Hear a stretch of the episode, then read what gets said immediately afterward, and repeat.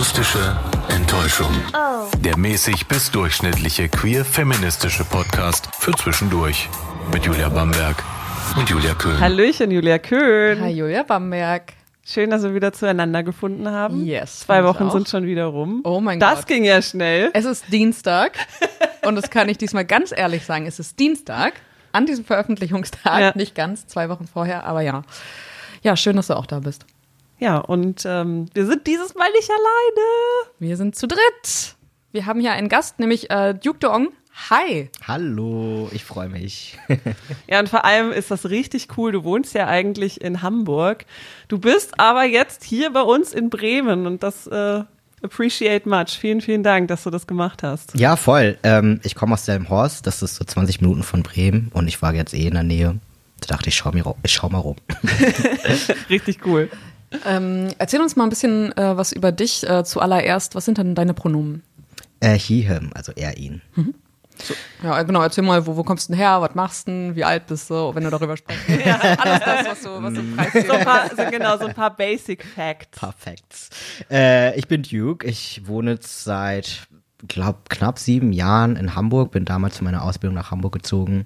Ähm, ich tanze unheimlich gerne. Mm, wie ich schon gesagt habe, ich komme hier so aus dem Raum Bremen, bin hier geboren und aufgewachsen und habe irgendwann vor zwei, drei Jahren angefangen mit meinem eigenen ja, TikTok, Instagram-Kanal.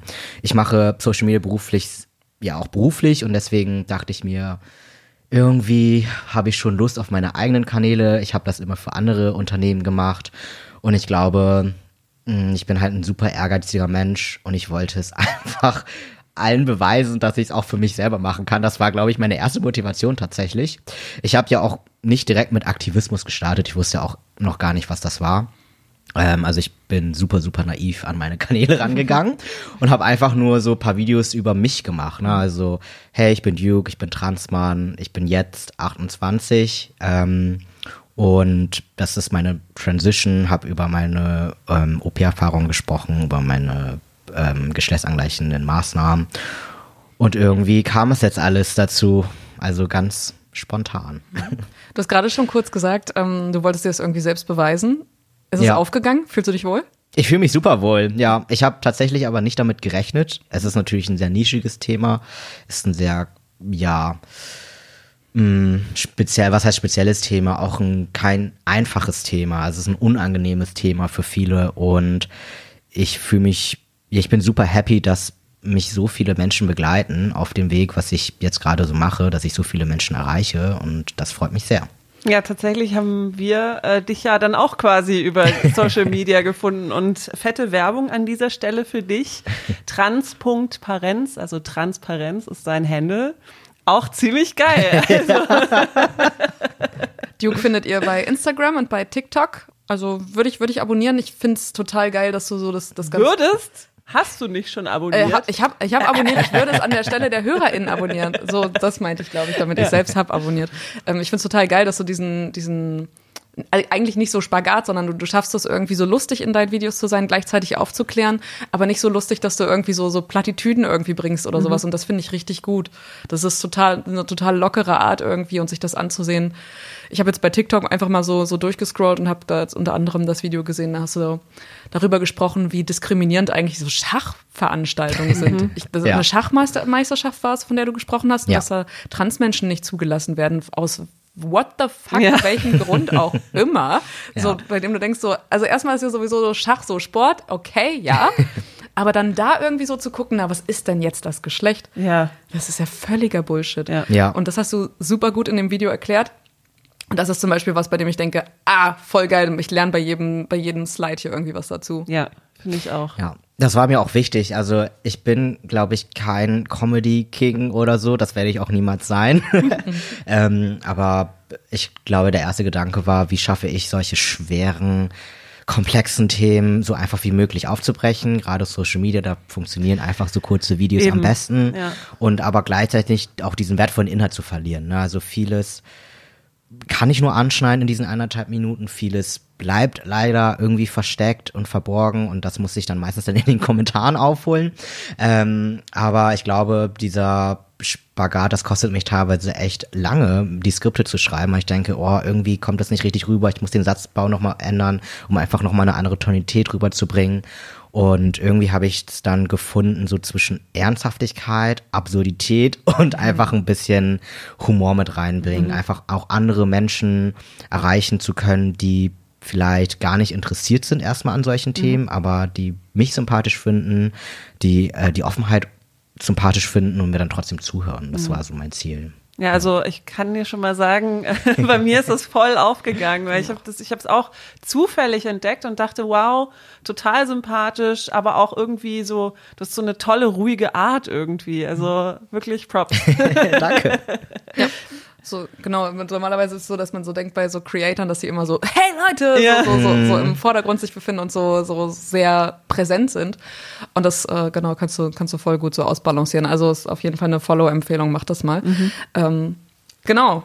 Ist Content Creator eigentlich dann dein äh, Hauptberuf oder machst du das, was du jetzt so, äh, also deinen Aktivismus sozusagen, mhm. ist das so, so nebenher? Äh, es ist nebenher und es wird auch nebenher bleiben und das ist eine aktive Entscheidung tatsächlich von mir. Ich mache, ich bin hauptberuflich Social Media Manager äh, für ja, Corporate Unternehmen. Ich wechsle jetzt bald in eine Unternehmensberatung im Social Media, die setzen sich aber für nachhaltige Projekte ein. Ähm, also auch da ist irgendwo so ein bisschen so die Verbindung. Aber nein, ich mache Content Creation für meine privaten Kanäle wirklich nebenbei nur. Der Grund ist, ich möchte nicht abhängig sein. Also ich, ähm, ich möchte unabhängig sein von von finanziellen Einflüssen. Also wenn wir zum Beispiel in, in die Pride Month schauen oder so, wie viele mhm. Unternehmen einfach Pinkwashing betreiben, um einfach ihr Image aufzubauen und dann sagen, hey, komm, mach mal diese Kooperation, du bekommst dafür 10.000 Euro und ich kann mir vorstellen, wenn ich jetzt komplett selbstständig wäre, dass ich es teilweise nicht so trennen kann, weil ich mir so mhm. denke, okay, entweder ich kann meine Miete bezahlen oder halt nicht. Ne? Also wenn mir jetzt auf einmal ein Unternehmen 10.000 Euro ähm, anbieten würde für eine kleine Kooperation und ich denke mir so, also wäre ich jetzt nicht davon abhängig, würde ich sie tatsächlich ablehnen, aber jetzt, wo ich abhängig bin, würde ich sie vielleicht annehmen. Und ich möchte diese Entscheidung nicht treffen wollen. Also ich möchte immer sagen, das passt nicht zu mir, diese Kooperation ist unmoralisch, ähm, irgendwie ist da was komisch, ich fühle mich nicht wohl und ich möchte einfach absagen können. Also diese Privileg, dieses Privileg möchte ich beibehalten. Und deswegen habe ich ähm, mich vor kurzem entschieden, ja, ich verdiene nebenbei auf jeden Fall was damit. Also es ist nicht so, dass ich das jetzt immer alles for free mache, aber es ist mein Zusatzgeld, Taschengeld, was ich mir nebenbei verdiene. Das finde ich cool. Aber ich möchte halt nicht ähm, Vollzeit da reingehen. Das finde ich total stark, weil das ist mir auch, also das ist auch das, was mir teilweise so unangenehm auffällt bei anderen CreatorInnen mhm. oder vielleicht auch InfluencerInnen, dass die so, ja, hier diese Kooperation mit so riesigen Marken, wo du denkst so, ja, okay, im Pride Month, äh, da haben sie dann einen Wagen und sowas, aber was machen sie denn im restlichen ja. Jahr so? Ja. Ja, zum Beispiel, ähm, ich habe kenne auch einige queere, feministische ähm, CreatorInnen, die jetzt auf einmal für McDonalds Werbung machen. Mhm. Ähm, und dann denke ich mir, wow, okay, auch wenn es nur ein Hoodie war ähm, und nicht für, für irgendwelche Meals oder so, aber trotzdem denke ich mir, so muss das sein. Dann denke ich mir, okay, aber McDonalds hat wahrscheinlich auch gut. Ne? Also es ist dann immer mhm. so dieses, ich verstehe die Leute, ja. weil vielleicht würde ich es auch machen, wenn ich, aber ich möchte mhm. das halt nicht. Mhm. Und ähm, das finde ich gerade gut, dass ich auch sagen kann, ey, ich verdiene in meinem Hauptjob echt gut. Ich äh, verdiene mir da mein Taschengeld jetzt noch nebenbei mit ein paar Kooperationen und dann reicht mir das auch. Ja. Und alles andere mir egal. Ja. es ist ja auch so, dass es, also es setzt sich ja fort. Also es ist ja nicht nur du, der äh, dann strugglest irgendwie damit, so entscheide ich mich dafür und wie, wie ordne ich das ein, sondern ich als Person, die davor sitzt und dann durchscrollt ja. und denkt so, der macht richtig geilen Content und dann plötzlich, okay, eine Kooperation mit McDonalds. Und dann muss ich, dann bin ich auch noch selber dabei, das einzuordnen. Also finde ich das selber cool, finde ich ja. nicht. Sinkt dann die Person oder steigt sie irgendwie in meinem Ansehen? Also es ja. endet ja nicht bei der Entscheidung von dem, von CreatorIn, sondern es ist dann auch noch was, was irgendwie dann auch noch die FollowerInnen dann irgendwie auch noch so mitbedenken. Zumindest geht es mir so. Es kann natürlich sein, dass es da auch Leute gibt, die sagen, boah, alles, was die Person macht, ist toll. Aber ja. mir würde es dann nicht so gehen. Mhm. Total. Deswegen finde ich die neue Funktion bei Instagram ganz gut. Also du kannst ja jetzt CreatorInnen abonnieren. Ähm, und kannst die sozusagen mit einem monatlichen kleinen Beitrag, bei mir sind es jetzt 1,99 oder so, halt supporten. Mhm. Klar gehe ich dann damit an die privaten Followerschaft ran, ähm, aber ich denke mir 1,99 Euro, ähm, wenn jemand das Geld gerade hat und der mich wirklich cool findet und mich unterstützen möchte, dann kann er es halt so machen, dann bin ich, sind Content CreatorInnen auch nicht mehr so abhängig von Unternehmen. Und ich glaube, es ist super wichtig, gerade wenn wir im queeren Bereich oder im feministischen Bereich oder generell, wenn wir vom Patriarchat sprechen, es ist einfach wichtig, diese Unabhängigkeit ja. zu bewahren und nicht irgendwie zu sagen, ja, ich bin total frei davon und ich versuche irgendwie daran zu arbeiten, aber eigentlich mhm. sitzt mir Mercedes hinterm ja, Nacken, genau. die mir irgendwie 50.000 Euro im Jahr äh, geben. Ähm, und das finde ich super wichtig. Und das ist eine tolle Funktion mhm. natürlich von Instagram, ähm, irgendwie auch sowas zu fördern. Mhm. Ja. Ist eigentlich auch sinnvoll, weil bei zum Beispiel Spotify oder irgendwelchen anderen äh, Streaming-Portalen, wo du deine Musik zur Verfügung stellst, da kriegst ja. du ja dann auch irgendwie Beträge am Ende bei raus. Und wenn du jetzt zum Beispiel Video, Videos machst bei den, äh, so, äh, bei den sozialen Kanälen, dann musst du halt gucken, wie denn, wie dann deine Kohle kommt, weil dich das, äh, dieses Medium bezahlt dich halt nicht. Ja. Also, ja, ja finde ich das schon sinnvoll, dass dann so letztendlich jetzt mal Instagram angefangen hat mit mhm. dieser Abo-Funktion. Das ist schon schon nicht schlecht, auch wenn es da wieder von den Leuten kommt und nicht von der Plattform. Ja, ja das stimmt. Aber wenigstens zwacken sie noch nichts ab. das stimmt. Ähm, wir sind ja hier alle in einem queeren Kontext. Wenn du vielleicht erzählen willst, wie war denn so dein Weg zu dir selbst? Ähm, kompliziert, steil und lang. ähm, ja, es ist, glaube ich, viele denken, glaube ich, so, ich auto mich irgendwann, dann gehe ich diese ganzen Maßnahmen an und dann here I am, aber das ist ja mal viel komplexer als es ist. Ne? Also es sind viele Abzweigungen. Und am Anfang, ich kannte das Wort Trans gar nicht. Mhm. Und äh, viele vergessen das, dass, ähm, dass die Aufklärungsangebote, die wir jetzt haben, ja auch erst jetzt bestehen. Also jetzt erst seit den letzten Jahren. Voll. Und vorher, als ich 14 oder selbst 12 war, als ich so gemerkt habe, irgendwie bin ich ein bisschen anders als meine ganzen Freundinnen, ähm, ja, da war ich erstmal lost, würde ich sagen. Also ich war immer in so einer Mädchenklicke, wie man es halt damals gesagt hat. Ich war immer, hatte nur so ähm, weiblich gelesene Freundinnen gehabt und die haben sich dann irgendwann für Jungs interessiert und ich gar nicht. Also ich war neutral. Aber dann kam das erste Gerücht, meine Delmhorst ist jetzt auch keine Großstadt, es ist ein Dorf. Die Leute waren sowieso ganz neugierig und man kannte irgendwie lesbisch und schwul und deswegen wurde ich dann auch in die lesbische Kategorie sozusagen reingedrängt worden. Und zwar so krass, dass wirklich gefühlt die ganze Stadt über mich oder also in meinem Alter, mhm. die ganze Stadt, okay. hat halt über mich geredet und ich hätte angeblich was mit meiner besten Freundin damals was. Und du also wusstest das selber noch nicht so richtig. Nee, oder? gar nicht. Das also ist ja heftig, ich hatte ey. null Interesse an irgendjemandem. Mhm. Also ich war einfach ein glückliches Kind. Ich wollte einfach nur leben. Ich habe mich mit meiner besten Freundin getroffen sehr oft. Wir haben lustige Dinge gemacht, was man halt so als Pubertierende macht. Und dann fing ich an, irgendwie dann so Gerüchte zu hören. So vor wegen, hey, über dich wird gerade gesprochen und es wird gerade gemunkelt, dass ihr was hättet. Und das waren so die ersten Berührungen überhaupt für mich zu verstehen, was bedeutet denn eigentlich ja Anziehung, jemand attraktiv finden, ähm, Sexualität, was ist das eigentlich? Und ich glaube, ich habe mich davon so hart ja überfordert gefühlt, dass ich dann erstmal gesagt habe, okay, ich interessiere mich jetzt halt auch für Jungs, mhm. obwohl ich es nie wirklich getan habe, aber man macht das dann ja auch einfach so mit. Ja. Ähm, und irgendwann dachte ich mir, komm, egal, ich mag keine Jungs, ich mag Mädchen. Mhm. ähm, und so war das, ähm, weil ich einfach dieses Wort trans nicht kannte. Und weil ich auch, wie wir, glaube ich, alle diese dieses Verständnis haben oder diese Erwartung haben, Frauen müssen so aussehen oder damals Mädchen müssen so aussehen, Jungs müssen so aussehen, Mädchen müssen sich so verhalten, Jungs müssen sich genau. so verhalten. Also diese Kategorien sollten sich bloß nicht vermischen und jeder sollte äh, sich irgendwo einordnen können. Und ich glaube, das erste Erlebnis hatte ich mit 14 und da war mein Kopf war so, pff, was passiert hier gerade? Ich habe damals in so einer Mädchenfußballmannschaft gespielt, ähm, auch für die Schule. Da mussten wir irgendwie hinfahren und dann habe ich eine Person gesehen, ich meinte so zu meiner Freundin damals, äh, aber wir sind hier doch eine Mädchenmannschaft, wieso macht dieser Junge denn, was macht dieser Junge denn da? Und dann meinte sie so, ja, das ist ein Mädchen. So, sie hat nur kurze Haare und hat halt nur Jungsklamotten an. Und ich glaube, das war so dieser erste Impuls, wo ich dachte so, ich muss gar nicht so aussehen.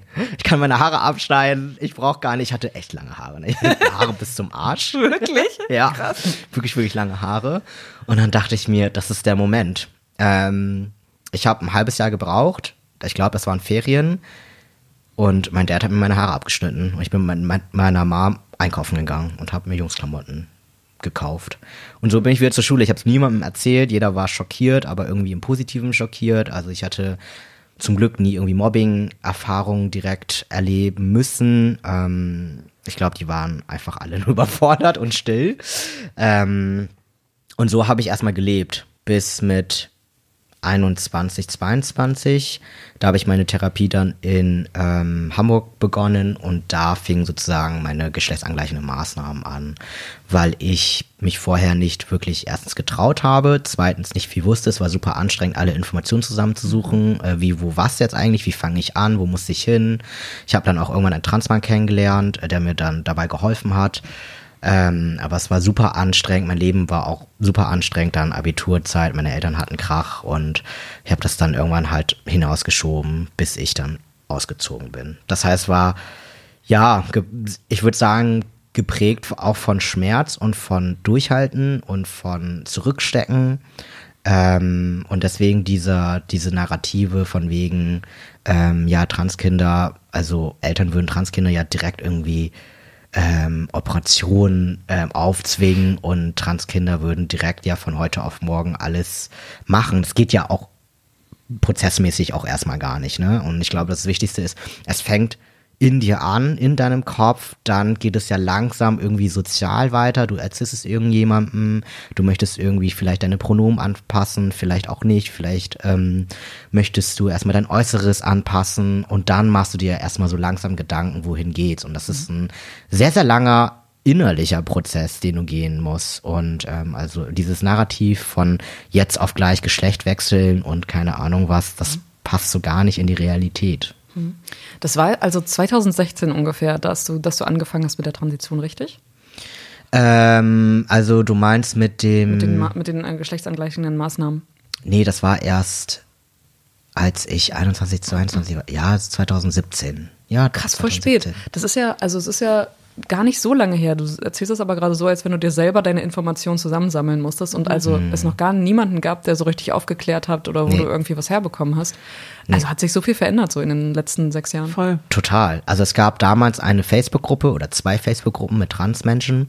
Ähm, ich glaube, das war auch eine der größten Gruppen für Transmenschen und die war natürlich super. Die haben so Excel-Tabellen geführt mhm. mit so ÄrztInnen und PsychologInnen, mit Erfahrungsberichten, mit Erfahrungsbildern cool. und so. Und die Gruppe ist leider nicht mehr so aktiv, weil Facebook ist ja auch ja. ausgestorben.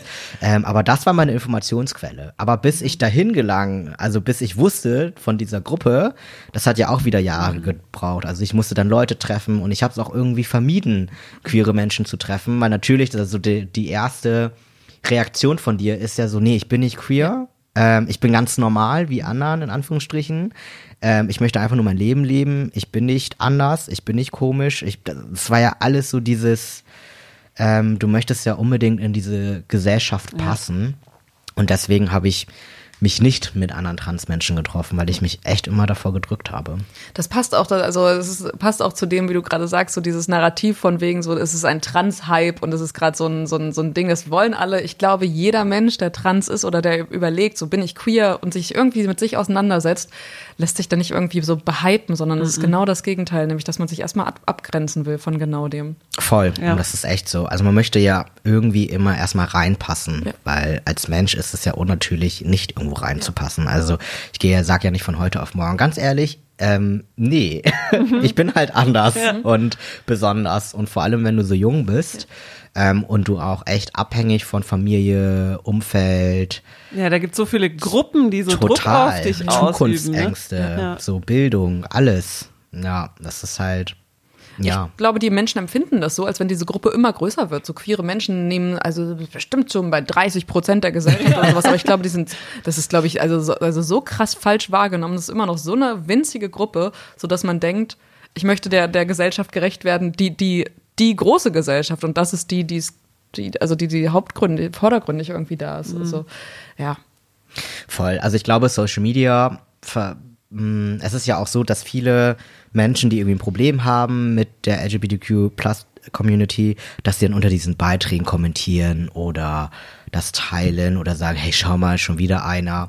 Aber gerade solche Interaktionen fördert, fördert ja den Algorithmus, Feed, ne? genau. Ne? Und dann wird das halt genau. immer mehr reingespült. Du kriegst halt immer mehr und natürlich siehst du dann irgendwann nur noch solche Themen, weil du immer nur auf solche Themen reagierst. reagierst. Und da muss ich mir denken, ganz ehrlich, selber schuld. Also ich kenne auch Feeds, die haben nichts mit Queer-Sein zu tun, weil sie halt nicht auf solche Sachen reagieren. Mhm. Die sagen, hey, schön, ich swipe einfach weiter. Ja. So, ne? Ähm, und ich glaube, das ist dann immer so ein Missverständnis. Die Leute fühlen sich dann total so, Gott, ich sehe nur noch solche Themen, ja. obwohl das ja immer nur so ein Prozent vom Ganzen ist. Ja.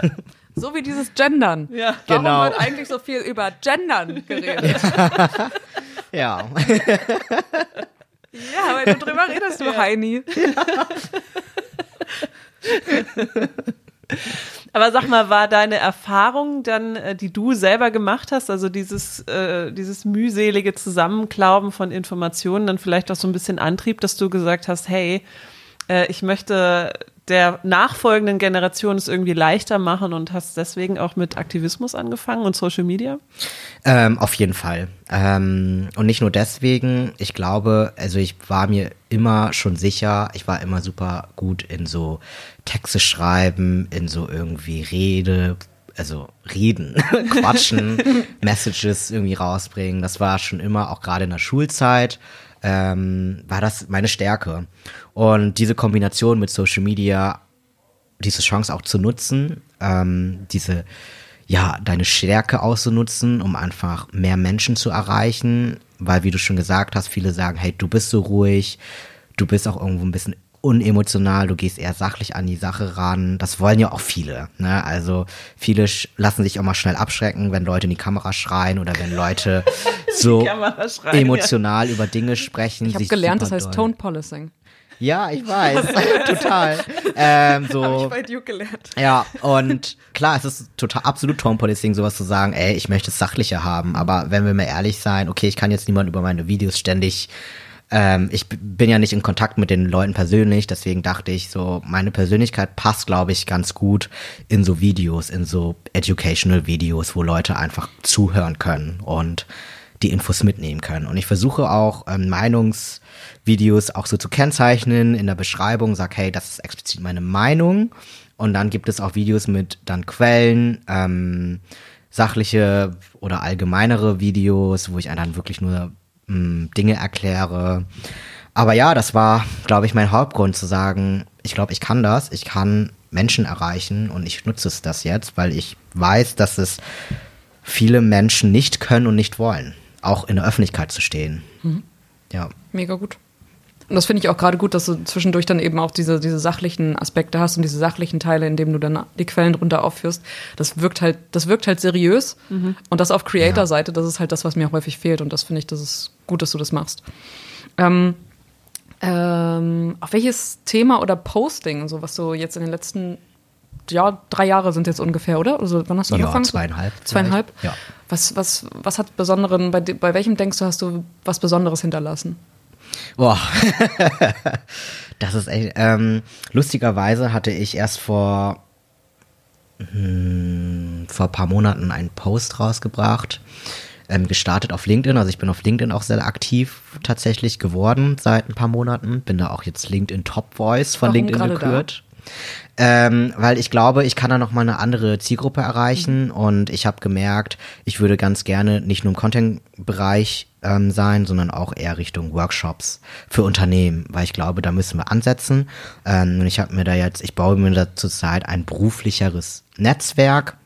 Ich habe sehr, sehr viele Leute kennengelernt, ähm, die einfach hohe Positionen vertreten und ich denke mir, why not? Go for it. Mhm.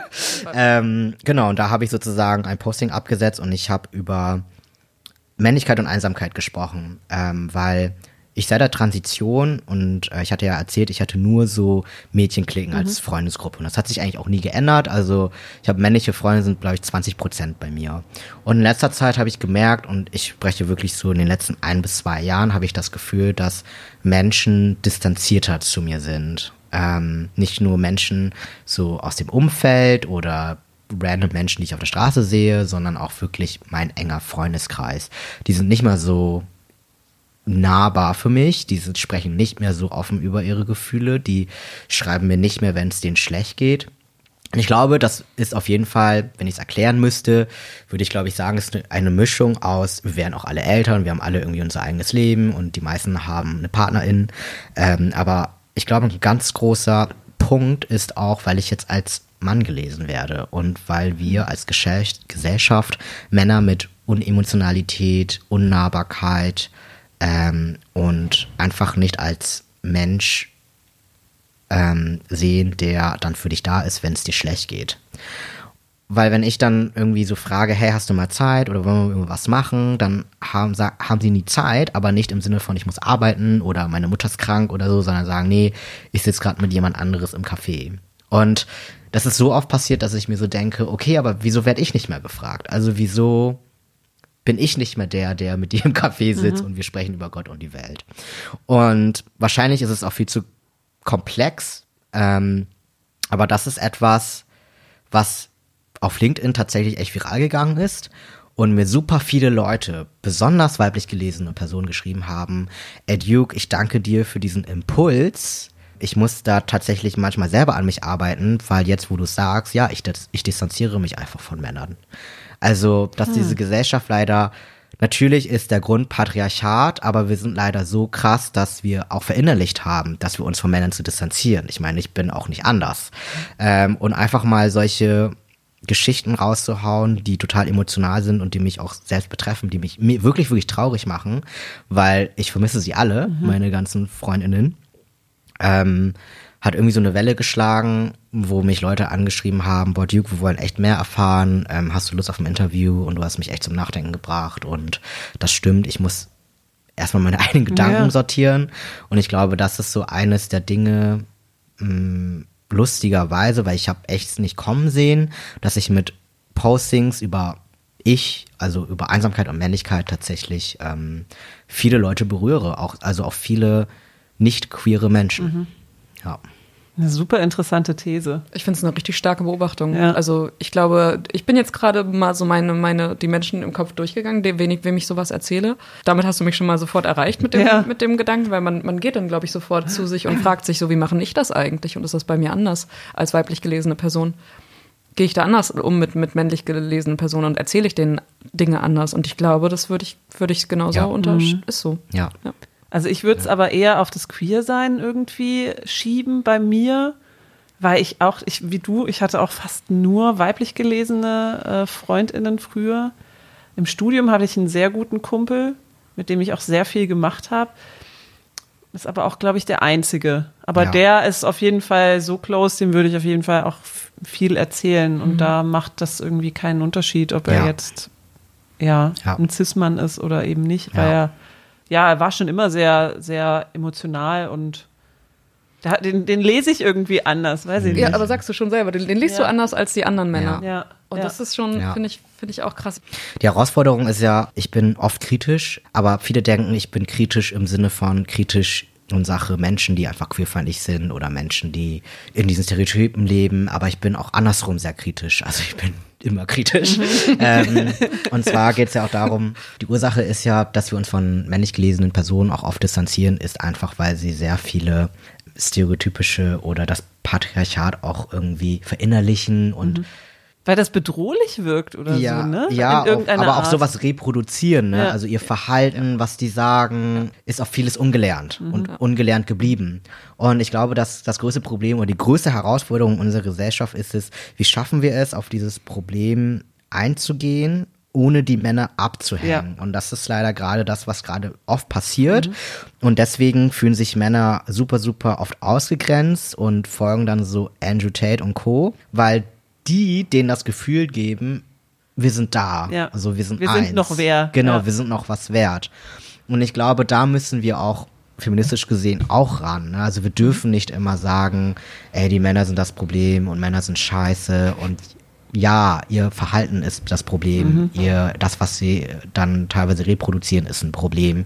Ähm, aber es bedeutet nicht, dass wir sie irgendwie links liegen lassen sollten. Wir müssen halt gucken, wie wir zusammen mit ihnen einfach einen Schritt Veränderung bringen. Und mhm. da sind sehr, sehr viele draußen, die Bock drauf haben, die aber ständig das Gefühl dann bekommen, aber ich kriege ja gar keinen Zugang. Und so langsam verstehe ich das, weil genau diese Art von Reaktion bekomme ich teilweise. Ne? Also wenn Leute nicht wissen, dass ich trans bin, auch immer so, ja, äh, du brauchst gar nicht mitreden, du bist ein Mann.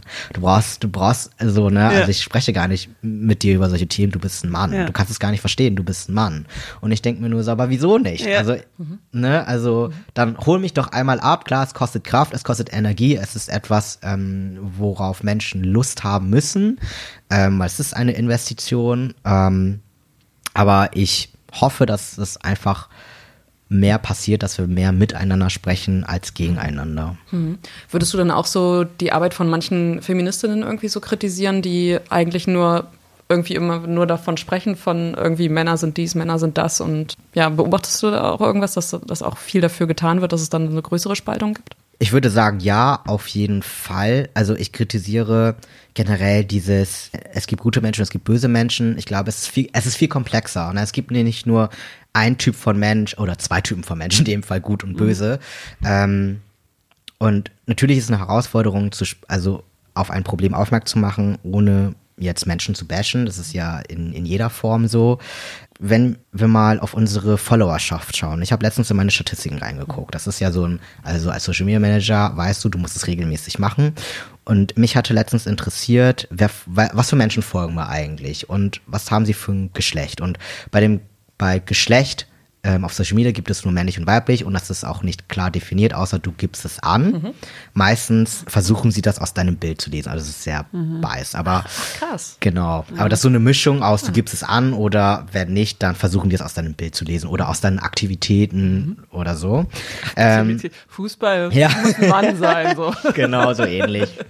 ähm, aber mir folgen tatsächlich 75 Prozent äh, weiblich gelesene Personen und ich sag's euch, das wird bei den anderen queer feministischen AktivistInnen auch ähnlich aussehen. Also es sind immer super viele, viele weiblich gelesene Personen und männliche gelesene Personen halt nicht. Und dann frage ich mich, würde ich als männlich gelesene Person, als Cis-Mann zum Beispiel, mir folgen oder anderen feministischen Seiten? Nein, würde ich nicht, weil ich dann jedes Mal das Gefühl bekomme, oh Gott, ich bin einfach nur noch falsch hier. Was mache ich hier falsch? Darf ich noch existieren? Es ist irgendwie alles so falsch. Und ich glaube, dass durch diese Einsamkeit und Männlichkeit, dieses Thema, das hat mich selber irgendwie dann im Nachhinein mhm. berührt, weil ich so viel Feedback bekommen habe, dass ich jetzt tatsächlich versuche, meinen Content ein bisschen anders zu strukturieren, versuche einfach auch mal männlich gelesene Personen zu erreichen oder explizit Cis-Männer, die total viele Privilegien haben, die einfach auch keinen Grund haben, nachzudenken. Und das ist halt die größte Herausforderung. Ich mhm. glaube, da müssen wir halt dran. Also ich denke halt immer super zielorientiert und lösungsorientiert. Wir müssen anfangen, einfach in diese Richtung umzuschiffen und nicht immer dieses, das ist Kacke und das ist Kacke und das ist Kacke. Das ist auch wichtig. Aber ich glaube, wir müssen schauen, wie wir es einfach mal zusammen schaffen. Mhm. Wie sieht dein Content jetzt aus? Also wie willst du mehr, ich sag's einfach mal, wie willst du mehr männlich gelesene Personen erreichen? Ich weiß es noch nicht. Es ist, glaube ich, ein Prozess. ich arbeite gerade dran. Ich habe sehr viele Gedanken darüber. Ich habe jetzt einfach mal angefangen, ein bisschen mehr Comedy äh, mit diesem Männlichsein und so mhm. zu machen. Einfach mal übertrieben. Mhm. Ähm, und damit werde ich, glaube ich, mal anfangen als Serie und werde immer sozusagen versuche immer ernster zu werden. Also ich glaube, das erste Ziel ist erstmal die Leute zu erreichen. Mhm. Mit welchem Content erreiche ich denn solche Leute? Ähm, und ich merke, das sind schon mehr männlich gelesene Menschen, die dann unter meinen Videos schreiben, cool. ähm, weil die es lustig finden, mhm. weil die wissen, ich nehme es halt nicht so ernst und es ist jetzt erstmal kein Angriff an die, das ist einfach eine Satire. Ähm, und dann kann man ja weiterschauen, so denke ich. Erstmal ködern und wenn sie angebissen haben, dann mal. Genau. Aber ja, genau so funktioniert ja. ja. Also du musst erstmal so irgendwie so humorvoll rangehen. Bei Barbie ist es doch auch so. Ja. Hast du erstmal so die ganze Zeit lang nur so irgendwie so Schrott so und alle tanzen und dann am Ende, dann kommt der Monolog. ja. ja. Genau. Erst Schrott, dann tanzen alle und dann kommt der Monolog. Okay, das muss ich mir merken. Genau. Damit hast du mich auf jeden Fall zum Nachdenken gebracht. Ja, und ich, ähm, also mein Content hat sich auch so umgeschiftet, dass ich, ähm, ich habe ja mit, ich habe ja explizit über Trans-Themen gesprochen, dann habe ich über queere Themen gesprochen, dann habe ich über feministische Themen gesprochen und dann intersektionale feministische Themen. Also ich habe auch gemerkt, das hängt ja auch alles zusammen. Mhm. Und jetzt denke ich mir, okay, ich glaube, ich gehe mal so ein bisschen weniger von queer, also in expliziten Videos, zum Beispiel bei den typisch Männer-Videos, da erwähne ich gar nicht, dass ich trans bin. Mhm. Ähm, weil ich glaube, es müssen wir einfach mal kurz gesondert schauen, weil Menschen können verstehen, dass ich einfach ein Mann bin und das sind meine Probleme als Mann. Und ich glaube, so erreiche ich viel mehr Leute, als wenn ich immer sage, das sind meine Probleme als Transmann, weil das sind, da können ja nur die Transmänner das verstehen. Ja. So, mhm. ja. Das ja. ist erstmal mein Ansatz. Mhm. Mal schauen, wie weit ich komme. Du hast jetzt gerade auch schon vorhin gesagt, dass es auch negative Kommentare gibt unter deinen Postings. Was ist es? Ist es viel, um das du dich da kümmern musst? Es kommt drauf an, über welche Themen ich spreche. Ich glaube, die meisten bösen Kommentare kamen, als ich über Rassismus gesprochen habe. Mhm. Und Deutschland hat ein Rassismusproblem und zwar, wir können nicht darüber reden. So, also wir können über Queerfeindlichkeit sprechen, wir können über Transfeindlichkeit sprechen, ähm, viel, viel besser als über Rassismus. Weil vor allem queerer Rassismus ist einfach so explizit. Es sind, wir sprechen wirklich von einer Minder, Minder, Minderheit. Mhm. Und das ist echt so ein Ding, da bekomme ich oft zu hören, das gibt es gar nicht und ja, aber ähm, es gibt auch Rassismus gegenüber Weiße so in manchen Schulen. Da gibt es ja fast kaum Deutsche mehr und die werden da auch jetzt gemobbt und ich dann so, ja, es tut mir auch leid, aber das ist halt kein Rassismus. Mhm. Ähm, es ist halt nichts Strukturelles. Und unter solchen Kommentare bekomme ich eher so, ich bekomme recht wenig Hasskommentare. Also im Vergleich zu weiblich gelesenen Personen echt wenig, mhm. wirklich. Ähm, es sind dann auch eher so Kommentare, die dann wollen dann mit mir diskutieren mache ich manchmal, mach, manchmal habe ich auch keine Lust zu. Ähm, ich habe meine Kommentarsektion auf Instagram tatsächlich auch ähm, eingeschränkt. Mhm. Also nur Menschen, denen ich folge und Menschen, die mir folgen, können kommentieren, weil ich das nicht mehr monitoren wollte. Also ich möchte vor allem so unnötige Hass Kommentare, Beleidigungen oder so. Teilweise poste ich die Videos und ich müsste dann halt immer klarstellen, dass ich halt ein bis zwei Stunden auch wirklich online bin, damit ich überhaupt dagegen ankämpfen kann. Mhm. Und ich dachte mir, nee, das ist aber Zeitverschwendung und ich ganz ehrlich, ich mhm. möchte keine zwei Stunden dann vor meinem Handy hocken. Mhm. Ähm, und ich lasse halt nur meine Community kommentieren und meistens regeln sie das dann selbst mhm. für mich. Und das ist ganz cool. Mhm. Ja, und deswegen, ich also glaube ich, im Vergleich zu wirklich weiblich gelesenen Personen bekomme ich, äh, also wenn man es so sieht, fast kaum Hassnachrichten. Okay. Interessant. Und auch ja. nie auf mein Aussehen bezogen. Mhm. Also ich habe, glaube ich, noch keinen Kommentar bekommen, was irgendwie sagt, äh, du kleiner, dicker Junge oder so. Also mhm. bin ich alles nicht. Ne? Aber bekommen ja Frauen zum Beispiel sehr oft mhm. auf Social Media, aber ich nicht. Gut. Gut, aber also du gehst ja auch aktiv dagegen ja. vor, dass es eben nicht so ist, dass es, dass es jetzt nicht so dass das Gros der Leute irgendwie drauf, drauf reagiert und dir ähm, damit entgegnen könnte. Aber gut, dass es bisher nicht passiert ist. Ja. Voll gut. Ich sehe das immer nur bei Luisa Dellert. Die hat ja mhm. irgendwie so ein, also die postet das schon selber so, ey, ich krieg richtig viel Bullshit und darunter steht dann wieder Bullshit. Ja. Das ist, das ist, ja, weil auch Leute einfach so über ihre Figur herziehen, das ist auch so geil, dass wir anscheinend auch in Deutschland so ein großes Problem damit haben, dass ja. wir irgendwie alles kommentieren müssen, wenn es ja. um irgendwelche Schönheitsideale geht oder sowas. Das oder Äußerlichkeiten. Das ist so anstrengend. Und es ist so normal, dass man sich dann selber darin wiederfindet und selber schaut, so wie sehe ich denn eigentlich aus mhm. und was werden die Menschen darüber sagen? Was sagt meine Familie, wenn? Boah. Mhm. Total, auf jeden Fall. Meine Familie ist ja auch, also die asiatische Kultur ist ja auch teilweise noch krasser. Oder die asiatische Kultur hat ja auch dieses westliche Schönheitsideal. Ne? Also das ist ja auch schon darüber geschwappt. Mhm. Und die wollen mega skinny sein, die wollen mega hell sein, weiß sein. Und das höre ich jedes Mal, wenn ich hier bei meiner Familie bin, leider. Mhm. Also dann wirklich Bodyshaming. Ja. Also immer so, oh, du bist ja wieder breiter geworden. Und letztens wurde ich gefragt, ob ich schon neue Klamotten kaufen müsste, weil ich ja so dick geworden bin. Und meinte dann so, ich bin breit geworden. Ja. Ich habe gesagt, aber das Wort dick bei mir zu verwenden, mhm. ist einfach, in welcher, was für eine Realität lebst du? Ja. Und der Körper verändert sich halt. Man wird älter, ich nehme Testosteron. Das sind alles Dinge, die mhm. sich halt verändern und die dazu beitragen. Aber ja, wir können es irgendwie nicht lassen, als Gesellschaft an Menschen auf ihr Äußeres auch zu reduzieren, mhm. Vorurteile zu haben. Ne, diese Person sieht so aus, oh, die muss ja so sein. Und ich war damals genauso und ich glaube, wir alle waren so. Mhm. Und bestimmte Dinge können wir nicht einfach so ablegen. Und auch ich habe Vorurteile und auch ich sage, denke mir teilweise Dinge, wo ich sage, ups, das darf ich nicht laut sagen.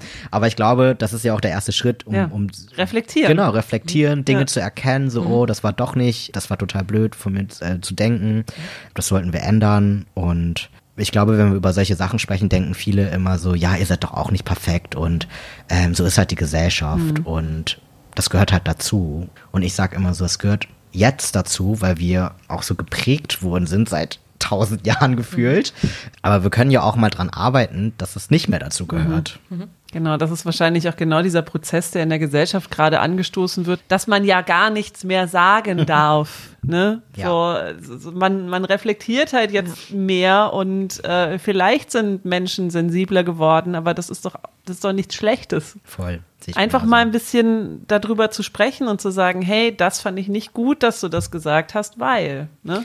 Ja, es geht einfach um ein Miteinander, ein respektvolles Miteinander. Also es geht nicht um ich möchte dich zensieren, weil mir das Wort nicht gefällt, sondern du verletzt mich mit diesen ja. Worten. Und was ist daran schlecht? Also einem das zu sagen, man möchte ja auch nicht jeden Tag beleidigt werden. Nee. Also ich möchte es nicht. nee. Ich habe auf deiner, äh, bei Instagram habe ich hab gerade gelernt, das heißt ein Highlight. Eines der, eines der Highlights ist versehen mit einem Ausrufezeichen und äh, einem Text, in dem steht, kurzer Hinweis, es gibt wohl einige Menschen, die meinen, dass der Hass gegen queere Menschen durch die Sichtbarkeit von LGBTQIA-Plus-Themen, dem Pride Month und den CSDs kommt und deswegen die Gesellschaft gespalten wird. Lasst euch nicht verunsichern. Wisst ihr, wer wirklich für Hass und Hetze sorgt? Genau, die Rechten und Konservativen, die von großen Konzernen und mächtigen Leuten finanziert werden, um gegen queere Menschen zu hetzen, damit sie mehr Stimmen bekommen. Wir können leise sein und die lauter. Oder wir erheben mit den Allies unsere Stimmen und halten dagegen an. Queere Menschen, die sich den Konservativen anschließen, sind klassische Token für die, um zu sagen, ey, schaut mal, wir sind doch tolerant, wir respektieren doch diese Transfrau zum Beispiel.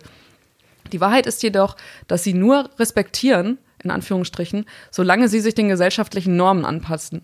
Transfrauen müssen feminin aussehen, Transmänner maskulin. Frauen, die maskulin sind, sind lesbisch. Männer, die feminin sind, sind schwul. Mehr gibt es dann auch nicht. Das ist keine Toleranz, das ist keine Vielfalt, das ist keine Selbstbestimmung. Woher kommt das? Hat das einen persönlichen, hat es klingt für mich so, als wenn das äh, ganz, ganz, als wenn es da ganz viele Leute auf dich zukamen und das irgendwie auf dich eingeprasselt ist. Ja. Gibt es da eine Geschichte hinter? Das ist tatsächlich, das ist genauso passiert. Ich habe, oh, ich bin mir nicht mehr sicher, aber ich habe, glaube ich, ein Video oder einen Post oder eine Story gepostet und ich habe mich, mh, mm, es gab eine Zeit, wo ich mich so krass ähm, in diese politischen Machenschaften in den USA, was da gerade passiert, mhm. diese Queerfeindlichkeit, aber besonders so Transfeindlichkeit, war ich total tief drinne. Und ich habe sehr viel darüber gepostet, darüber gesprochen, weil ich meinte, hey Leute, Augen auf, da passiert es gerade, es schwappt rüber und es ist rübergeschwappt. Ähm, aber ich war halt schon von Anfang an dabei und das hat, tat mir überhaupt nicht gut. Ich war in diesen TikToks drinne mhm. und ich kam auch nicht mehr aus dieser Schleife raus. Ich musste TikTok löschen und wieder neu installieren, um da rauszukommen. Doomscroller. Genau. Aber auch jetzt, wenn wir uns anschauen, es, mir begegnen immer solche ähm, Kommentare wie, ja, aber die AfD, die haben doch eine ja. lesbische Frau, die ist noch mit einer Frau mhm. zusammen. Mhm. So, die können gar nicht queerfeindlich sein. Oder ähm, ja, aber queere Menschen dürfen doch schon alles. Also ihr habt doch die gleichen Rechte wie wir. Oder auch das Thema, die Person ist, kann nicht richtig trans sein, weil ähm, diese Transfrau hat noch einen Penis und deswegen ist sie keine Frau, ja. weil Frauen haben keine Penisse. Und ich glaube, all diese Sätze, die haben mich in dieser Zeit, da hatte ich die Kommentare noch nämlich ähm, noch nicht eingeschränkt, die haben mich sehr mitgenommen. Und ich dachte, es braucht mal ein Statement, weil meine Community war sich teilweise auch unsicher. Ich habe nicht nur so negative Kommentare bekommen, sondern ich habe auch innerhalb der Community ähm, Fragen und Nachrichten bekommen von jungen Menschen, die schreiben mir, hey Duke, ich bin gerade mitten in der Transition und ich möchte aber nicht in Anführungsstrichen alle Operationen. Ist es okay, weil ich habe auf XY, ich möchte den Namen nicht sagen mhm. von der Content Creatorin, ich habe auf YouTube-Kanal halt gelernt, dass man dann halt nicht richtig trans wäre. Ich habe erstmal gesagt, ich halte von dieser YouTuberin nichts. Also das ist aber meine Meinung so, aber viele haben ein ungutes Gefühl bei ihr. Und du bist trans, wenn du, du selbst ja. sagst, dass du trans bist. Du musst nicht alle Operationen, was bedeutet das eigentlich? Ähm, so abhaken, ne? Genau. So dies, dies und dann erst bist du trans. Genau, ja. dann erst bist ja. du anerkannt, weil dann, sonst bist du halt, was bist du dann eigentlich? Nichts. Du bist dann geschlechtslos oder ich weiß nicht. Äh, ähm, und ich habe so viele Nachrichten bekommen von jungen Menschen, die mir Angst gemacht haben, weil ich denke, wow, okay, ähm, die Gegenbewegung ist stark und das dürfen wir leider nicht ähm, vergessen. ein Julian Reiche, die gehören zu einer Medienelite, die wissen, wie Social Media funktioniert. Der hat einen Milliardär hinterm Nacken, generell Axel Springer, das ist einfach als kleiner Aktivist kommst du natürlich nicht daran. Mhm. Also wir haben keine Milliarden von Euros, die uns ein großes Studio finanzieren mit vier Content CreatorInnen, die jeden Tag zwei Videos posten ja. darüber. Und das hat mir auf jeden Fall Angst gemacht. Das hat mir nicht nur für mich Angst gemacht, es hat mir Angst gemacht für all die jungen Menschen, die das nicht einordnen können. Darum mhm. geht es mir. Menschen können Dinge nicht einordnen ja. und fragen mich, ob ich es einordnen kann. Und da habe ich gedacht, das braucht jetzt ein Statement. Ich muss es jetzt raushauen und zwar klipp und klar und nicht immer dieses, ich bin nett und ich bin, ähm, versuche es allen gerecht zu machen. Ähm, und das war deswegen mein Statement. Deswegen habe ich es in die Highlights reingebracht, weil ich glaube, es war ein wichtiger emotionaler Ausbruch von mir, um Dinge klarzustellen, um auch meine Position klarzustellen, um auch zu sagen, wenn du denkst, dass das nicht das Problem ist, dann bist du hier leider falsch. Mhm. Wenn wir jetzt schon quasi uns in diesem Sumpf da schon bewegen. Also das kriegen wir ja auch mit, dass, dass rechte und rechtspopulistische Medien und Parteien wirklich wahnsinnig viel Stimmung gegen queere Menschen machen, aber insbesondere gegen Transpersonen ja. und da insbesondere auch noch gegen Transfrauen. Wie erklärst du dir dieses erklärte Feindbild? In Anführungsstrichen seht ihr jetzt nicht. Ich glaube, es ist auch viel mit Frauenfeindlichkeit zu tun, auf jeden Fall. Aber auch das Patriarchat. Und ich glaube, Menschen haben Angst, etwas abzulegen, was sie einfach jetzt noch nicht kennen. Und ich sage immer, Freiheit tut weh. Und das ist gerade das. Selbstbestimmung bedeutet frei sein. Und Menschen, die so lange in einem System gelebt haben, können erstmal nicht frei sein. Und ich glaube, das kannst du auf jedes System anwenden das finde ich einfach so ultra spannend, weil viele haben einfach keine Vorstellung, okay, was bedeutet das, wenn eine Transfrau jetzt mit mir in der Kabine ist? Dann sage ich immer, aber vielleicht warst du es schon mal. aber ja. das, du weißt es ja, ja noch gar mhm. nicht. Es ändert sich für dich nichts. Mhm. Es ändert sich aber für die Transmenschen etwas und für die Nicht-Binären, für die Intersex-Menschen. Ähm, und ja, es ist halt, ich glaube, es ist ein sehr komplexes Thema. Es hat viel mit Kapitalismus zu tun, es hat viel mit Patriarchat zu tun, es hat viel mit unser konservatives Weltbild zu tun. Und man darf auch nicht vergessen, dass so diese Hetze und diese Propaganda ja nicht erst seit diesem Jahr oder seit mhm. letztem Jahr passiert, sondern seit zehn Jahren vielleicht oder seit, seit Anbeginn. Und ähm, die hauen da ja im Jahr Millionen von Euros oder Dollars in diese Propagandamaschine rein. Man sieht ja auch ganz, ganz doll in Afrika, ähm, in, war das Uganda? Mhm. Ähm, es stellte sich heraus, dass die im letzten Jahr wohl 26 Millionen Dollar von diesen konservativen Verbindungen herkamen, nicht nur aus den USA, sondern auch explizit aus Deutschland, um diese Leute zu beeinflussen, um zu sagen, hey, Schwulsein ist eine Sünde.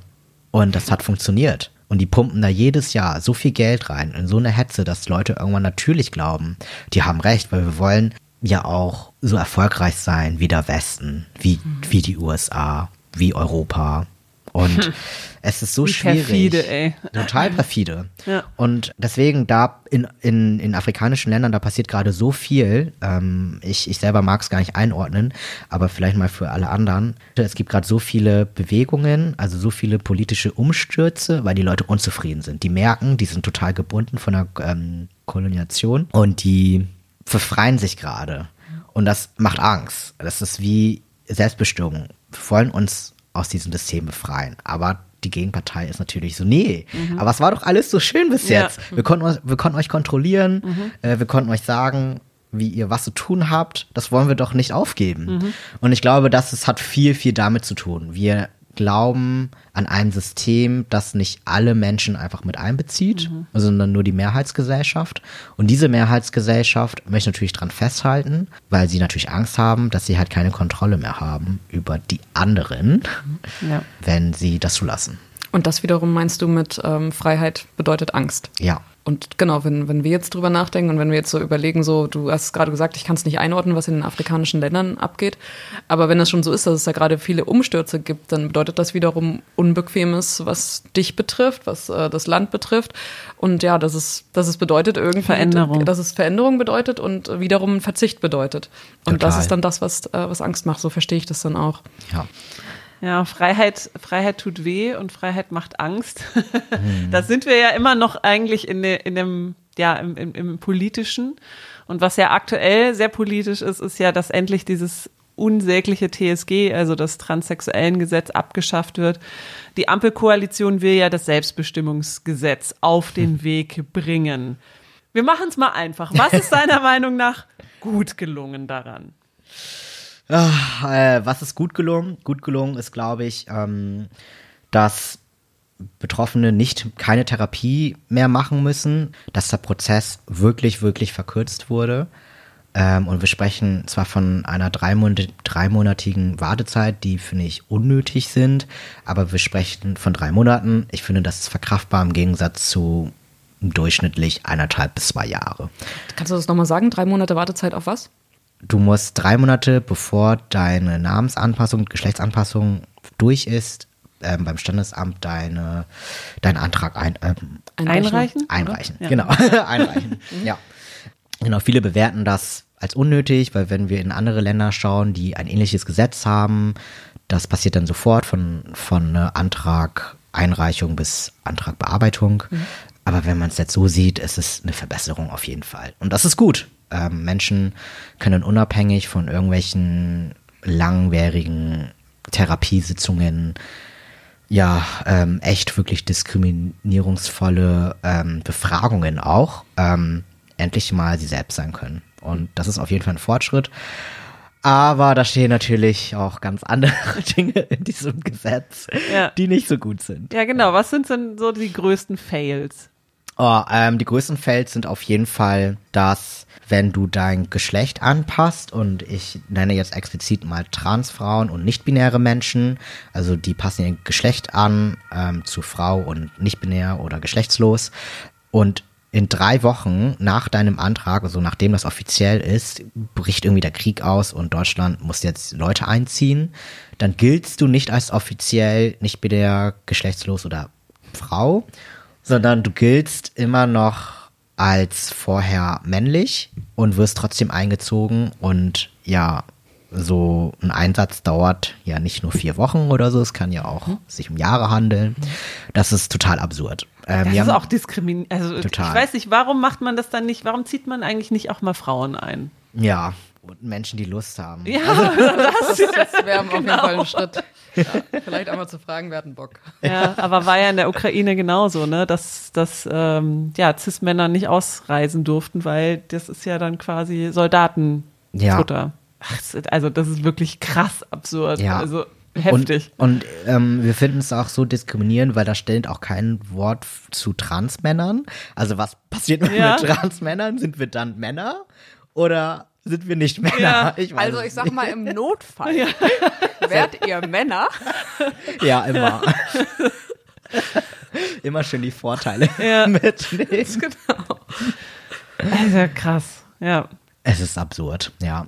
Also das, da stehen super viele andere Passagen, auch wie zum Beispiel, ja, mal kurz überlegen. War das nicht auch mit diesem Hausrecht für Saunen ja, oder genau, sowas? Genau, das ist, ähm, also das Hausrecht bleibt unberührt. Und das ist wahr und das, das bleibt auch unberührt, wenn diese Passage nicht da drin steht. Ähm, und deswegen finden wir, oder was heißt wir, wir als äh, AktivistInnen, OrganisationInnen, also wir haben auch eine Petition gestartet, wo ich als äh, einer der 300 Erstunterschreiber ähm, unterschrieben habe. Und ähm, diese, dieser Paragraph ist einfach unnötig, weil, wie gesagt, das Hausrecht wird so oder so nicht berührt, das besteht, aber viele missinterpretieren dann diesen Paragraphen und könnten diesen Paragraphen als ja, Ausgrenzung ausnutzen. Mhm. Also, wenn, also was, was wäre denn jetzt wäre denn jetzt ein Beispiel, wo, wo ja. das negativ äh, genau, Auswirkungen haben könnte auf Transpersonen, dieses Hausrecht? Ähm, Frauenräume generell, Umkleiden, Frauensauen, Frauenhäuser, alles, wo Frauen vorsteht, ähm, könnten, die könnten halt das ausnutzen und sagen, ja, aber das steht doch da in diesem Selbstbestimmungsgesetz, dass mhm. wir dich nicht nehmen dürfen. Mhm. Das bedeutet das natürlich nicht. Mhm. Also Hausrecht bedeutet nicht, dass du äh, jemanden diskriminieren darfst, mhm. egal auf welcher Weise. Du darfst dein Hausrecht natürlich ähm, nutzen, wenn zum Beispiel die Person auffällig ist, die Person wirklich eine Gefahr darstellt, die Menschen beleidigt oder Belästigt, oder oder ja. belästigt, ähm, dann darfst du natürlich immer, egal welche Person auch immer, rausschmeißen. Ja. Aber du darfst dann halt dieses Hausrecht nicht missbrauchen, Ja. um wirklich Transfrauen aus Frauenräume oder Transmänner aus Männerräumen, was wird nicht passieren, aber eher Ja. andersrum, ähm, oder halt nicht-binäre Menschen, denen das Geschlecht einfach nicht von, ähm, von den Öffentlichkeiten eingeordnet werden können, ja, dürfen sie halt nicht missbrauchen. Deswegen wird dieser Paragraph sehr, sehr kritisch angesehen, weil viele, die sich halt nicht damit auskennen und das tun einfach, Die sagen wir mal, die meisten. meisten nicht, Ja. 90 Prozent der Gesellschaft interessiert es nicht. Die können das halt mit missinterpretieren und ähm, Menschen oder vor allem Transfrauen und nicht-binäre Menschen dadurch diskriminieren. Mhm. Ja.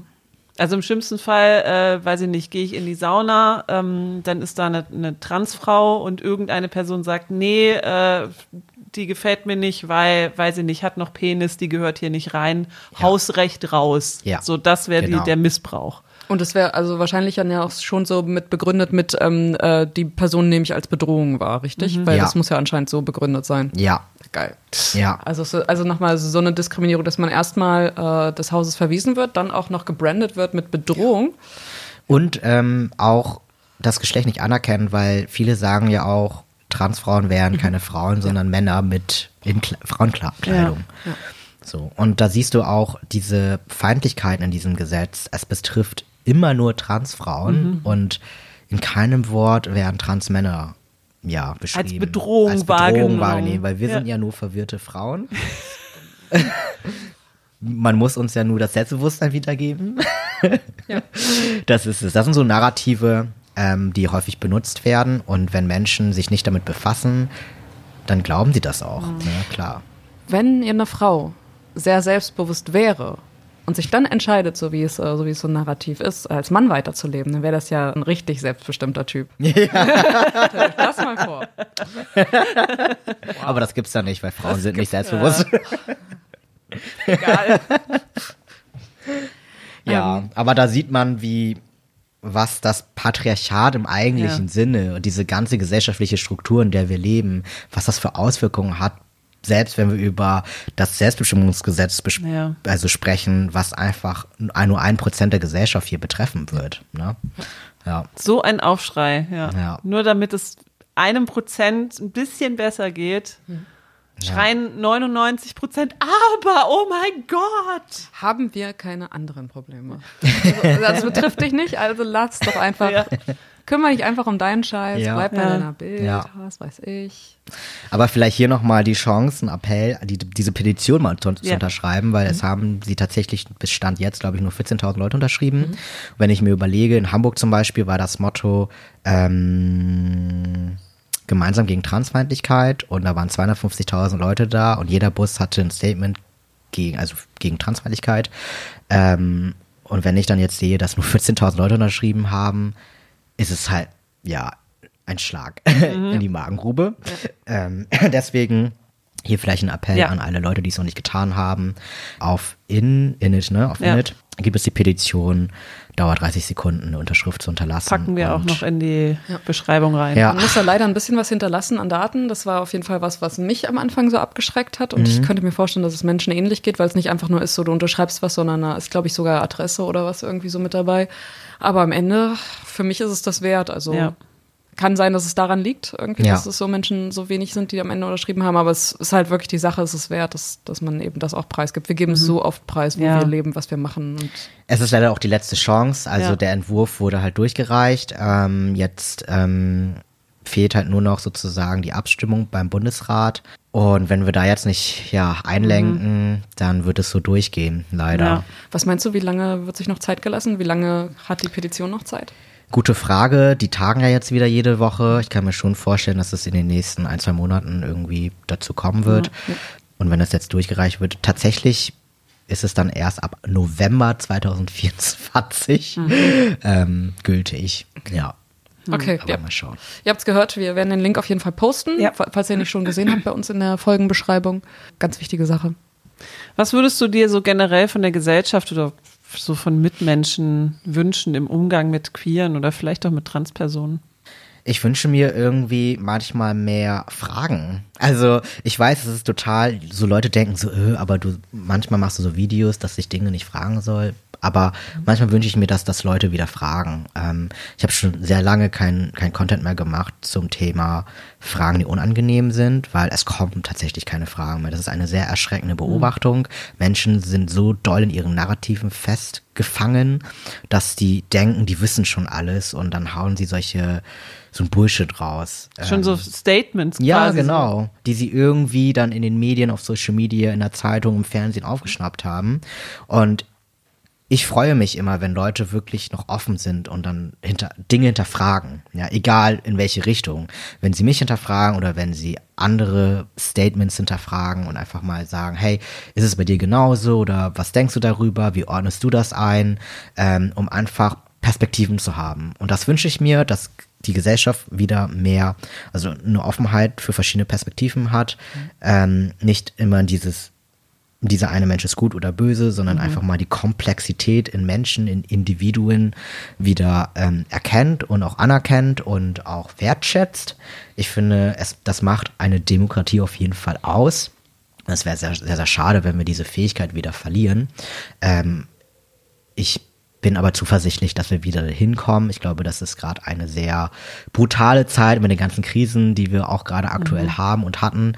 Ähm, aber das wünsche ich mir von der Gesellschaft, dass wir wieder mehr zuhören, mehr sprechen und dann aber auch uns wieder gern haben. Ne? Also wir können verschiedene Meinungen, wir dürfen verschiedene Meinungen haben und wir dürfen sie auch äußern. Wir können gerne auch energisch darüber diskutieren. Aber dass wir am Ende würde ich noch sagen, hey, ich respektiere ja. dich und du darfst so sein, wie du bist. Genau. Wir haben einfach zwei verschiedene Perspektiven, das ist mhm. okay so. Respekt und Toleranz. Ja. Mhm. Dann erzähl noch mal äh, kleiner Ausblick auf die nächsten Monate. Was steht so bei dir an? Uh, ähm, ja, ich war ja in der Sommerpause so ein bisschen. ich habe viel so für mich gemacht. Ich habe wieder angefangen zu tanzen, aber im September bin ich eingeladen. Ich halte einen Vortrag, einen anderthalbstündigen Vortrag bei der Veranstaltung Demokratie stärken, Antifeminismus begegnen. Ähm, und da geht es einfach darum, über meine Social Media Arbeit, wie schaffe ich es eigentlich so schweren Content, so komplexen Content auf Social Media zu verbreiten, wie schaffe ich so viele Menschen zu erreichen, mhm. obwohl das Thema ja sehr nischig ist und sehr kontrovers teilweise. Ähm, und da geht es einfach darum, Menschen und Organisationen und auch also im Bildungsbereich zu schulen oder auch meine Insight zu geben, Tipps zu geben. Das wird ein größeres Projekt, darauf freue ich mich sehr. Und ansonsten, ja, hier und da ein paar Panel-Vorträge Content, denke ich. Aber ich glaube, dieses Jahr werde ich mich ein bisschen wieder bremsen. Der Sommer war doll. Also gerade so der Pride Month. Ich habe mich sehr übernommen. und in den letzten Monaten auch sehr gemerkt, ich mache mir immer mehr Druck, was meine mhm. Social Media Kanäle angeht. Immer dieses, ich muss Content machen. Ja. Die anderen machen doch so viel. Die anderen posten doch so viel. Und die anderen haben so diese Kooperation und, und werden da eingeladen. Und ich glaube, ich möchte da irgendwie von wegkommen, immer ähm, das erreichen zu wollen, was andere erreichen wollen. Ähm, und deswegen dachte ich mir, ich habe dieses Jahr schon super viele tolle Projekte gemacht, angegangen. Ich habe sehr viel erreicht und ich glaube, es wird auch mal Zeit, ein bisschen, ja, die Zeit für mich zu nehmen. Mhm. Und zu schauen, wohin, wohin ich gehe, auch mhm. mit meinem Content, weil ähm, es ist immer ein sehr doller Wandel auch. Ne? Wie gesagt, ich habe mit äh, Trans-Themen angefangen, dann mit queeren Themen, dann mit intersektional feministischen Themen. Dann bin ich wieder mehr zu queer-Themen gegangen und jetzt bin ich eher so zu dieser Männer-Themen-Richtung. Mhm. Und ich weiß noch nicht, wohin ich mhm. gehen möchte. Ich beobachte natürlich auch so die Medien, was da gerade überall passiert, wie die Stimmung ist. Und lass mich überraschen, mhm. würde ich sagen. Ja, finde ich, ist eine gesunde Einstellung, so ja. zu schauen, was, wo du selber gerade siehst, dass es Bedarf gibt. Also erstmal mhm. aus politischer Sicht, ja. was dich selber bewegt. Auch ganz, ganz natürlich, das so zu beobachten. Ja, und natürlich sich selbst auch Zeit zu nehmen. Mhm. So, ich, das mit dem Pride kann ich auch so komplett nachvollziehen, ja. dass man irgendwann, man ist einfach irgendwann überfordert. Also. Ja, man vergisst zu leben. Also das Problem ist ja, oder mein Problem ist ja, ich beschäftige mich dann ja tagtäglich mit so Themen, die wirklich negativ sind. Es gibt ja echt keine positiven Themen zur Zeit zu berichten. Und dann denkst du so, okay, mein Leben ist im Arsch. Ja. Es ist alles scheiße. Und dann muss ich mich oft rausholen. Ich denke mir nur so, nein, Duke, dein Leben ist nicht scheiße, weil eigentlich ich fühle, ich führe echt das privilegierteste, eines der privilegiertesten Leben, die ich führen kann. So, ich habe einen super bezahlten Job, ich habe eine super tolle Wohnung, ich habe ein super tolles Umfeld, ich habe, ich erfahre keine direkte Diskriminierung, werde nicht gemobbt und ähm, ich habe die Freiheiten zu reisen, Dinge zu machen, die ich gerne mache und das muss mir dann manchmal wieder klar werden. Also ich muss mich dann oft rausholen und sagen, das Leben ist geil mhm, mhm. ähm, und ich möchte es einmal genießen. Ja. Richtig Irgendwie wichtig. Nennt man das immer ablenken, also sich ablenken von Problemen, aber eigentlich lenken einen ja die Probleme ab. Ja, total. Irgendwie ist es ja genau andersrum. Das ja. ist dein, dein Leben ist, also wir haben halt, das ist bei uns ganz genauso, es ist halt auch ein total privilegiertes Leben und das, was ablenkt, sind dann aber so die Sachen, die halt scheiße laufen mhm. im Umfeld. Ja. Und in der Gesellschaft, ja. Total. Ah, well, ja. vielen, vielen Dank für die vielen spannenden, tollen Einblicke und neuen, ja, so Denkanstöße. Voll, wirklich. Ja. Das ist immer das Schöne an, an, an Gästen im, im Podcast. Man nimmt immer was mit. ja, danke dir, dass du da warst. Äh, Nochmal an euch da draußen. Trans.parenz. Transparenz. Könnt ihr bei TikTok folgen und bei Instagram freut sich, freut sich Duke drüber, freuen wir uns drüber. Ja. Und am Ende äh, freuen sich alle, glaube ich, weil ihr freut euch dann auch über den Content. Ja. Vielen Dank an euch. Es hat, mich, äh, es hat mir wirklich super viel Spaß gemacht. Ich quatsche auch gerne, ich bin eine Labertasche. Aber ja, ich hoffe, ähm, ja, eure Hörenden könnt tolle Sachen daraus ziehen und vielleicht mal einen Perspektivenwechsel erleben. Ja. Ähm, ja. Sehr sicher. Ich glaube, da war jetzt wirklich viel ja. dabei. Also da, ich hatte gerade viele Gedanken, bei denen ich mhm. dachte, da hätte ich noch einhaken können, da und da, aber wir konnten dich ja wieder mal einladen. Ganz genau. Voll. ja, mach's gut. Tschüss. Tschüss. Das war die akustische Enttäuschung für heute. Oh. Schön, dass ihr dabei wart. Wir freuen uns immer über Fragen, Anregungen und Kritik, also schreibt uns gerne unter akustischqueer at gmail.com.